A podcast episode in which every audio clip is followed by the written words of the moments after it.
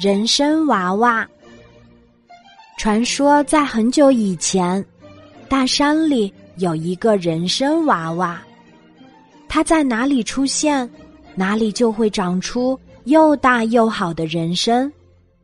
所以贪心的人们都希望能碰到人参娃娃，得到人参去卖个好价钱。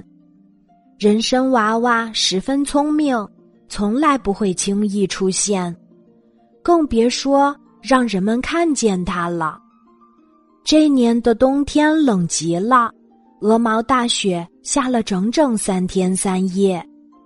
山脚下有一座小村子，村子里有一个可怜的孩子，他没有爸爸和妈妈，一个人靠拾柴火过日子。现在，即使是大雪封山，孩子也得冒着风雪出门拾柴。孩子走了很长的山路，终于到了深山里，可是周围白茫茫的一片，什么也没有。忽然，他听到一阵咯咯咯的笑声，他抬头一看，哎呀，这是谁家的娃娃？这么冷的天儿，还在雪地里玩儿。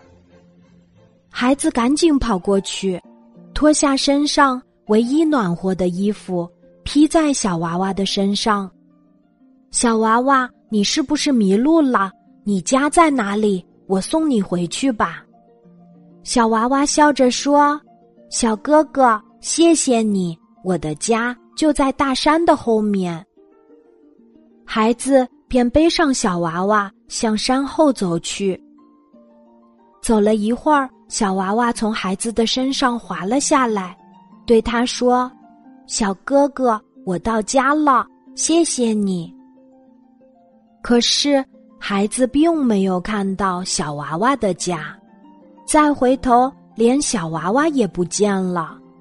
雪地上却冒出了一大片人参，原来那个小娃娃。就是传说中的人参娃娃，有了这些人参，孩子的生活变得富裕了。他还帮助村里的人也过上了好日子。今天的故事就讲到这里，记得在喜马拉雅 APP 搜索“晚安妈妈”，每天晚上八点，我都会在喜马拉雅等你，小宝贝。睡吧，晚安。